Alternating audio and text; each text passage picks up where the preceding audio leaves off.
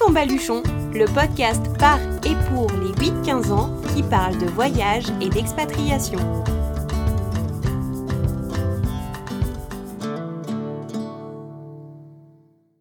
Bonjour à toutes et à tous. Bienvenue dans la seconde partie de l'épisode 4. Je suis heureuse de terminer cette année avec Octave et Louise, nos jeunes aventuriers du rail. Je sais que vous avez adoré la première partie consacrée à leur trajet à bord du transmongolien. Eh bien, ça tombe bien, car aujourd'hui nous repartons avec eux du côté de la Mongolie. Au programme, un petit cours de géographie. Vous savez ce que c'est une steppe, vous? Une description détaillée des yourtes traditionnelles ou encore la découverte de quelques surprises culinaires. Nous aborderons aussi les différences entre clichés et réalité. Ona nous en avait déjà parlé lors de l'épisode 3. Louise vient ici ajouter un appel à la prudence vis-à-vis des préjugés transmis par les médias. Je ne vous en dis pas plus. Et ne ratez pas non plus les anecdotes en toute fin d'épisode. Je vous souhaite une belle écoute. Prends ton baluchon et ton cheval, nous partons parcourir les steppes de Mongolie. Tous les deux, vous m'avez raconté avoir passé deux nuits dans les steppes en Mongolie. Ma première question, c'est qu'est-ce qu'une steppe? Et ensuite, où se situe la Mongolie? Euh, alors une steppe, c'est un paysage en fait. Enfin, c'est euh, il y a le désert, il y a la jungle, il y a euh, les montagnes et il y a la steppe. C'est c'est un paysage où il n'y a pas beaucoup d'arbres en fait, c'est beaucoup de l'herbe et il y a des comme des petites collines euh, et c'est assez rocheux. Et donc, c'est un- des paysages qui constitue euh, la Mongolie? Euh, beaucoup, c'est un peu le paysage qui le décrit, qui, enfin, qui décrit ce pays en quelque sorte, parce que quand on dit à quelqu'un, je suis allé vivre dans la steppe, enfin, pendant deux nuits, ils vont te dire, ah oui, t'étais en Mongolie. Enfin, c'est quand on dit steppe, euh, les gens ils comprennent vachement que c'est la Mongolie. Et où se trouve la Mongolie alors? La Mongolie, c'est un pays euh, qui se situe en Asie, plutôt euh, dans le centre de l'Asie. C'est euh, au sud de la Russie et au nord de la Chine. C'est un pays qui est vraiment entre les deux. C'est frontalier de la Russie et de la Chine. Très bien. Donc, si on revient sur euh, les deux nuits que vous, vous avez passées là-bas, euh, est-ce que vous pouvez nous en dire plus euh, sur cette expérience? Alors, euh, la première nuit, on l'a passée dans une chambre, une chambre d'appartement un peu. Elle était très belle. Et on a bien dormi, euh, on est allé au restaurant. Et après, la deuxième nuit, ben, on l'a passé dans une yourte. C'était quelque chose de très cadré parce que c'est quand même euh, dans un hôtel. Mais euh, c'était une yourte euh, qui était traditionnelle en fait parce qu'elle était bah, construite comme euh, les yourtes que les Mongols ils utilisent pour vivre en fait. Mais on était quand même euh, bah, dans un hôtel en fait. Est-ce que tu peux nous, nous expliquer ce que c'est qu'une yourte? Alors une yourte, c'est la maison des Mongols qui sont nomades, c'est-à-dire que qu'ils vont ils vont pas avoir un logement fixe, ils vont se déplacer euh, et du coup ils vont avoir un peu comme des tentes, sauf que c'est un peu plus épais. Et du coup, euh, bah, c'est fait euh, en laine.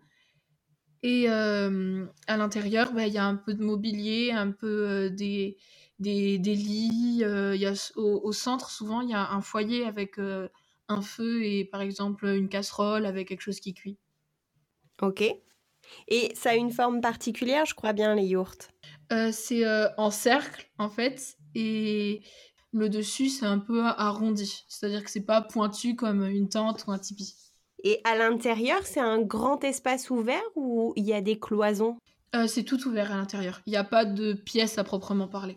Combien de personnes peuvent vivre dans une yourte? Est-ce que vous savez à, à peu près quand euh, c'est utilisé non pas en termes d'hôtel, mais par les nomades? Euh, Non, c'est pas trop. Sincèrement, moi, je pense qu'on peut au moins caser 6 personnes en tout. Oui. Donc c'est quand même des grands espaces. Oui. Après, il existe des yourtes plus petites et des yourtes plus grandes. Vous savez comment ça se passe pour euh, le montage et le démontage des yourtes et puis ensuite leur transport puisque c'est utilisé par des peuples nomades? Franchement, euh, on n'a pas beaucoup d'idées à part bah, ce qu'on a déjà vu à la télé ou tout ça, mais quand on y est allé, on a vu des nomades. Ils nous ont invités dans leur yourte et après, on n'en sait pas plus ni comment ça se démonte. Enfin, vu que dans leur culture, les Mongols, ils, sont beaucoup à cheval, c'est vraiment leur moyen de locomotion. je me doute qu'elles doivent se transporter comme ça, je sais pas. Et justement, est-ce que vous savez si beaucoup de gens vivent en yourte ou si c'est quelque chose qui, qui se perd ou? Tout le monde habite dans des hôtels, euh, dans des maisons, des appartements. Mais quand tu commences à sortir de la ville, oui, beaucoup, tu vas croiser des gros espaces où il y a beaucoup de yourtes et certains espaces où il y a une yourte. En Mongolie, il y a 3 millions de Mongols. Il y a 1 million qui habitent dans la ville, 1 million qui sont restés nomades et qui habitent euh, dans la steppe, et 1 million qui habitent euh, dans d'autres pays du monde. Et en fait, dans la ville, comme euh, il n'y a pas encore, enfin, c'est pas très développé, en fait, c'est c'est pas très développé comme ville. Du coup, bah, par exemple, nous, on a traversé une route, ben, c'était pas une route, c'était vraiment un petit chemin en terre avec des petits cailloux. Mais du coup, il y a des gens, ils ont quand même leur maison et à l'intérieur, dans leur jardin, ils ont quand même leur yourte. Ou d'autres personnes, d'autres nomades qui se sont approchés des villes et donc du coup qui ont mis leur yourte euh, en périphérie des villes en fait. Et ça, euh, comment euh, est-ce que c'est parce que les gens n'ont plus de travail en dehors de, des villes qui se rapprochent, ou c'est pour d'autres raisons, à votre avis, qui qui quittent peu à peu ce mode de vie nomade pour se rapprocher notamment de la capitale? Euh, On connaît pas trop leurs raisons parce que. franchement, je sais pas. Je, ne connais pas les raisons pour lesquelles ils se rapprochent des villes. Peut-être parce que bah, du coup, ils, perdent, ils perdent pas leur culture, mais comme tout, tout le monde est en train d'évoluer, c'est-à-dire qu'on va pas avoir le même mode de consommation qu'avant, etc. Ils se rapprochent peut-être des villes parce que ben, du coup c'est un mode de, un mode de, vie plus simple. Oui. Vous, avez trouvé que le quotidien dans une yourte et peut-être d'autant plus quand c'est quand la yourte n'est pas un hôtel bien sûr, mais utilisé par des nomades, c'est compliqué? Il y a plus de contraintes? Ben, Nous, on est allé euh, du coup voir des nomades parce que on est parti faire euh, une randonnée à cheval. Et ils nous ont dit à la fin euh, venez dans la yourte, venez dans la yourte. Je pense qu'ils sont quand même très heureux de là où ils vivent, de comment ils vivent. Mais ça doit être des contraintes, je pense, parce que ben il n'y a pas vraiment d'eau potable tout le temps. Ah, bah, pour manger, tu peux pas avoir ton potager avec toi. Enfin, c'est un peu ce que tu trouves ils ont leur troupeau, ils ont... Voilà, c'est un mode de vie différent. Bien sûr. Et justement, pour les repas, comment ça se passe? Qu'est-ce que vous avez mangé? Alors, euh, on a mangé, euh, quand ils nous ont invités chez eux, euh, ils nous ont proposé des biscuits. On en a tous pris, ils étaient très très bons. Après, ils nous ont proposé du fromage. Il avait pas Franchement, il n'avait pas l'air très bon. Vous avez pas goûté? Euh, moi j'ai goûté, la, la mère, enfin euh, notre amie, elle, a goûté aussi, mais elle a recraché. C'est-à-dire que quand la famille ne regardait plus, elle, s'est raclée la langue et elle l'a gardée dans sa main jusqu'à ce qu'on sorte de la yourte parce que c'était du fromage qui était quand même très très très très fort. C'est du fromage de quoi? C'est du fromage de yak. On le sait parce que ils ont en fait derrière ils ont un enclos plein de boue où les yaks y vont. Et il y en a partout. En fait, c'est c'est une espèce qui est plus rustique que la vache et donc du coup qui va plus supporter euh, les grands froids, euh, enfin les gros voyages, etc. Et je crois, Louise, que tu te souviens d'une odeur un petit peu particulière qui est en lien, il me semble, avec le yak. Euh, oui, parce que comme c'est un animal du coup qu'ils ont en troupeau, ils s'en servent pour tout. C'est-à-dire qu'ils vont se servir de la laine, de la viande, du lait et même de la bouse pour se chauffer ils vont la faire sécher puis la brûler. Et en fait euh, l'odeur de la, de, la laine de yak eh ben c'est particulier quand même. C'est-à-dire que c'est bah, assez fort comme odeur. Et en fait ils s'en servent pour faire euh, euh, l'isolation dans la yourte. C'est-à-dire qu'elle est faite en laine de yak. Et donc du coup quand tu rentres dedans et que c'est fermé depuis un certain temps quand surtout quand c'est neuf en fait que c'est pas été trop utilisé que les gens ont pas trop vécu dedans du coup et eh ben ça sent fort quand même. Très fort Ça t'a marqué ça? Oui, je, on a toujours la vidéo parce que mon papa il filme et du coup, à un moment, on, ouvre la porte, on rentre et puis là, on ressort, on a le nez bouché. Après, au bout de 20 minutes, tu t'habitues, mais au début, c'est dur. J'imagine. On a tout aéré, du coup, on, a, on est resté dehors jusqu'à ce qu'il fasse presque nuit pour essayer d'aérer le plus possible avant d'aller se coucher. Bon. Et est-ce que vous avez pu échanger peut-être avec des enfants de votre âge?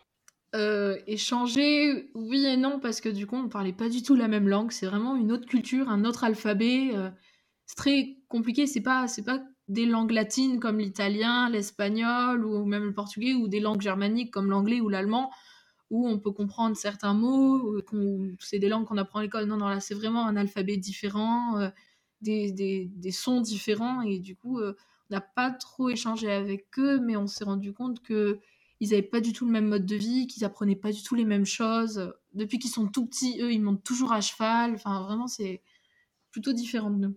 Et ils vont à l'école? Alors, euh, on ne les a pas vus, en fait. On n'a pas vraiment croisé l'école. On a vu, si, peut-être une école en train. Ils avaient juste... C'était un bâtiment avec... Euh, pas une, petite, une grosse école, parce que c'était un bâtiment avec un terrain de basket à côté. Et du coup, bah, pense que c'est une école. Et dans les villes, je pense que ceux qui, sont, ceux qui se sont sédentarisés, ils doivent plus aller à l'école, mais pour les nomades, je sais pas du tout comment ça se passe. Un petit peu dans, cette même idée, euh, Louise, dans le document de présentation que je t'avais envoyé avant cet enregistrement, tu m'avais parlé d'un point intéressant, euh, celui des clichés qu'on a parfois sur certaines cultures ou sur certains pays. Est-ce que tu peux nous dire ce que tu as remarqué au fil de tes voyages? Bah que en fait euh, la vérité sur euh, ce qui se passe dans les pays, sur euh, la culture, sur tout ça, c'est pas toujours ce qu'on nous dit à la télé, ce qu'on voit sur les réseaux, etc. Enfin vraiment il faut faut se documenter parce que c'est pas toujours vrai ce qu'on dit et donc du coup quand on est allé là-bas, on a appris tellement de choses, on s'est rendu compte que ils étaient ben que les cultures étaient tellement autres à côté de tout ce qu'on disait à la télé, etc. Tu as des exemples? J'ai pas vraiment d'exemple, mais je sais que souvent on dit qu'en Russie, euh, les gens, euh, euh, enfin vraiment, les clichés de la Russie, c'est la vodka, la kalachnikov, les trucs comme ça. Et en fait, à côté, ils sont tellement plus de choses. On, on oublie aussi qu'ils ont quand même des très beaux opéras, qu'il y a beaucoup de danses qui sont quand même très joyeux, qui sont très amicaux. Enfin, vraiment, bah, des gens normaux, en fait. C'est-à-dire qu'ils vont avoir leur culture, ils vont avoir leur langue, et qu'il faut pas les définir par certaines choses. Tu as l'impression qu'on s'attarde trop sur le négatif? Bah, C'est comme ça dans pas mal de pays, en fait, je pense. Parce qu'on dit, oui, euh, toujours la Mongolie, euh, c'est sauvage, c'est tout ça, mais il y a aussi des villes, il faut pas oublier aussi que tout le monde, ils ont quand même euh, des religions, etc. Est-ce que toi, ça a changé ta vision des choses? Euh, c'est pas des pays qu'on étudie vraiment. Donc, euh, à part ce qu'on voit à la télé, on n'a pas beaucoup de vision de ces pays-là. Donc, euh, je sais pas si ça a vraiment changé ma vision, mais en tout cas, ça l'a fourni. C'est-à-dire que j'ai appris plein de trucs. Comment tu as pu dépasser tout ce que tu avais peut-être entendu ou plus ou moins assimilé C'est de quelle manière tu as pu dépasser ces clichés? Bah, déjà en visitant plein de pays et surtout, bah, pas en les visitant en ne faisant que des trucs ultra touristiques, etc. C'est vraiment en, les visitant pour de vrai, c'est-à-dire en allant dans des hôtels qui sont dans ce cas-là moins touristiques, en allant vraiment à la rencontre de l'habitant pour essayer de les, de les connaître, apprendre, apprendre un peu leur langue, utiliser par exemple les petits commerces euh, au lieu d'utiliser euh, les grands supermarchés, etc. Et ça, ça t'a réservé euh, des surprises? Oui, beaucoup, dans plein de pays différents. Quel est le, justement le, pays peut-être qui vous a le plus marqué tous les deux? Ben, je pense la Mongolie ou la Chine. Pour moi, parce que les Chinois, ils sont quand même beaucoup à côté. Ils ont quand même une, fin, des, des, belles histoires. Il y a quand même, enfin, quand on va à Pékin, il y a la cité interdite, il y a la muraille de Chine, il y a, même si ça reste très touristique, euh, c'est quand même des belles choses et du coup on apprend beaucoup de choses sur eux qu'on pourrait euh, ne pas connaître euh, en restant chez nous. moi, moi aussi, j'ai bien aimé la Russie et, et, la, et la Mongolie. Ça vous a pas fait peur de, de ne pas maîtriser, par exemple, les codes ou de ne pas parler la langue? Bah, on voyage depuis qu'on est plutôt petit, c'est-à-dire qu'on a déjà fait des interrails étant plus jeune.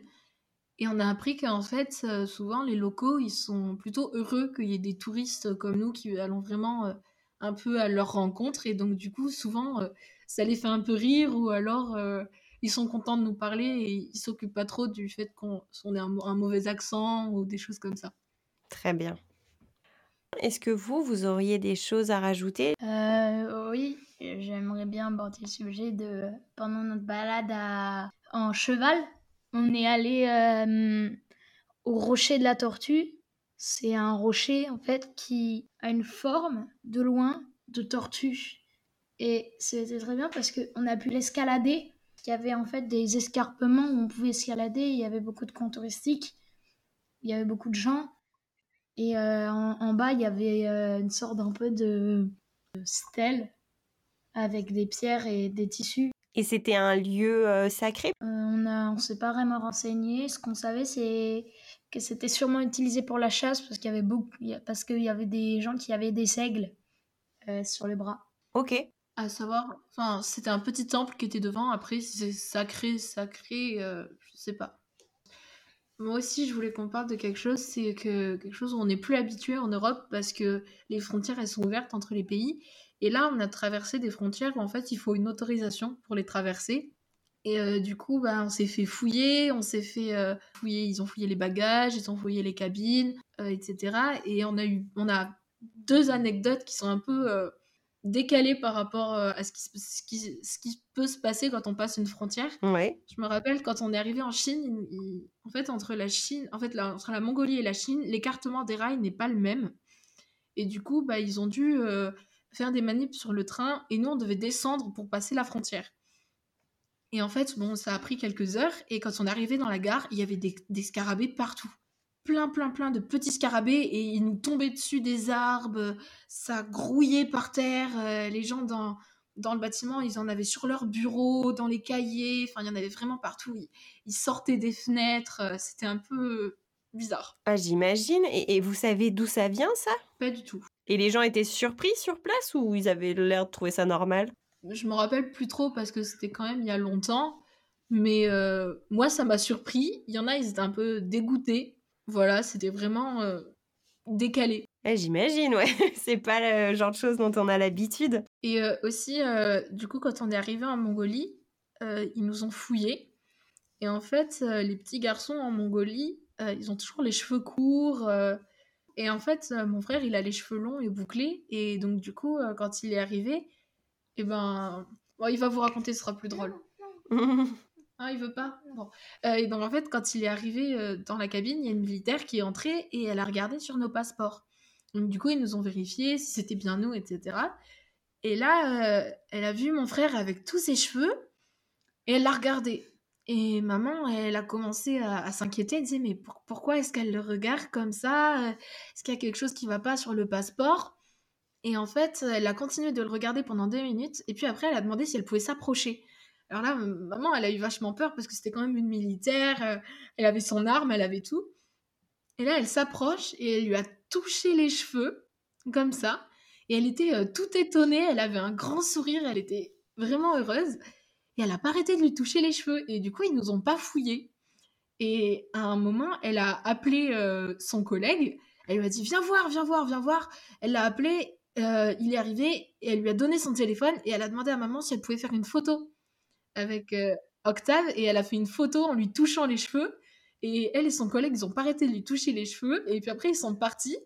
Et quand euh, ils sont passés sur le quai, ils ont toqué à notre, euh, à notre vitre pour qu'on leur dise au revoir. Oh, c'est super ça C'était très... bah, c'était un peu bah, décalé aussi. On s'attendait pas du tout à ce que une militaire avec son arme qui est censée nous fouiller, vérifier qu'on qu'on n'ait rien de dangereux pour traverser la frontière, elle arrive et puis était là, elle lui a touché les cheveux. Euh, c'était très très drôle. c'est pas trop inquiétant, c'est pas trop angoissant euh, le fait de devoir toujours passer des contrôles à chaque frontière avec des militaires pour le coup? Euh, oui, surtout ce qu'on vient de dire, parce que nos voisins, c'était ceux avec qui on était partis, ben, ils se sont fait, ils ont, on devait remettre tous les sacs, on devait ranger tous nos sacs, ils devaient fouiller tout en haut. et donc ça, ça, fait un peu de remue, ça fait un peu de remue-ménage. Et du coup, on était un peu stressés et du coup, ça, ils nous l'ont pas fait à nous. Disons que avant, quand on va, enfin, toujours quand on va dans un pays, on prend l'habitude de vérifier, par exemple, s'il y a des médicaments qui sont interdits, s'il y a certaines choses qui sont interdites, par exemple. Euh, des médicaments, euh, bah, forcément des armes. Et donc, du coup, euh, on, vérifie toujours, mais c'est quand même un, petit stress, une petite angoisse de dire, bah, ça se trouve, il y a un truc qui va pas sur nos papiers. même si on sait qu'on a tout revérifié des millions de fois, c'est toujours un stress de se dire qu'il va peut-être y avoir quelque chose qui va pas marcher. Bien sûr. Eh ben, merci de ce partage en tout cas. C'était bien d'ajouter ces, éléments dont on n'avait pas parlé. Est-ce que pour conclure, je peux vous demander euh, votre définition du voyage à tous les deux et pourquoi? La définition, bah, je trouve que pour moi, le voyage, c'est pas simplement euh, aller dans un autre pays et par exemple euh, rester dans un hôtel avec piscine, prendre du bon temps. Pour moi, un voyage, c'est vraiment Enfin, ça commence par la même lettre, mais c'est vraiment visiter, c'est rencontrer des gens, apprendre un peu leur histoire, apprendre des nouvelles cultures, des nouvelles langues. Euh, parce que bah, c'est comme ça que je voyage depuis que je suis petite. Et du coup, j'ai appris comme ça. Et pour moi, c'est ça un voyage. Oui. Et pour moi, voyager, c'est un peu comme euh, une aventure qu'on vit en famille. Et hum, parce que on, se balade, on rencontre des, des un peu des peuples et des cultures qu'on connaissait pas et voilà. Super, c'est une très belle définition. Et eh ben, je vous remercie tous les deux d'avoir euh, partagé à la fois vos souvenirs et votre euh, expérience à bord du transmongolien et puis euh, en Mongolie.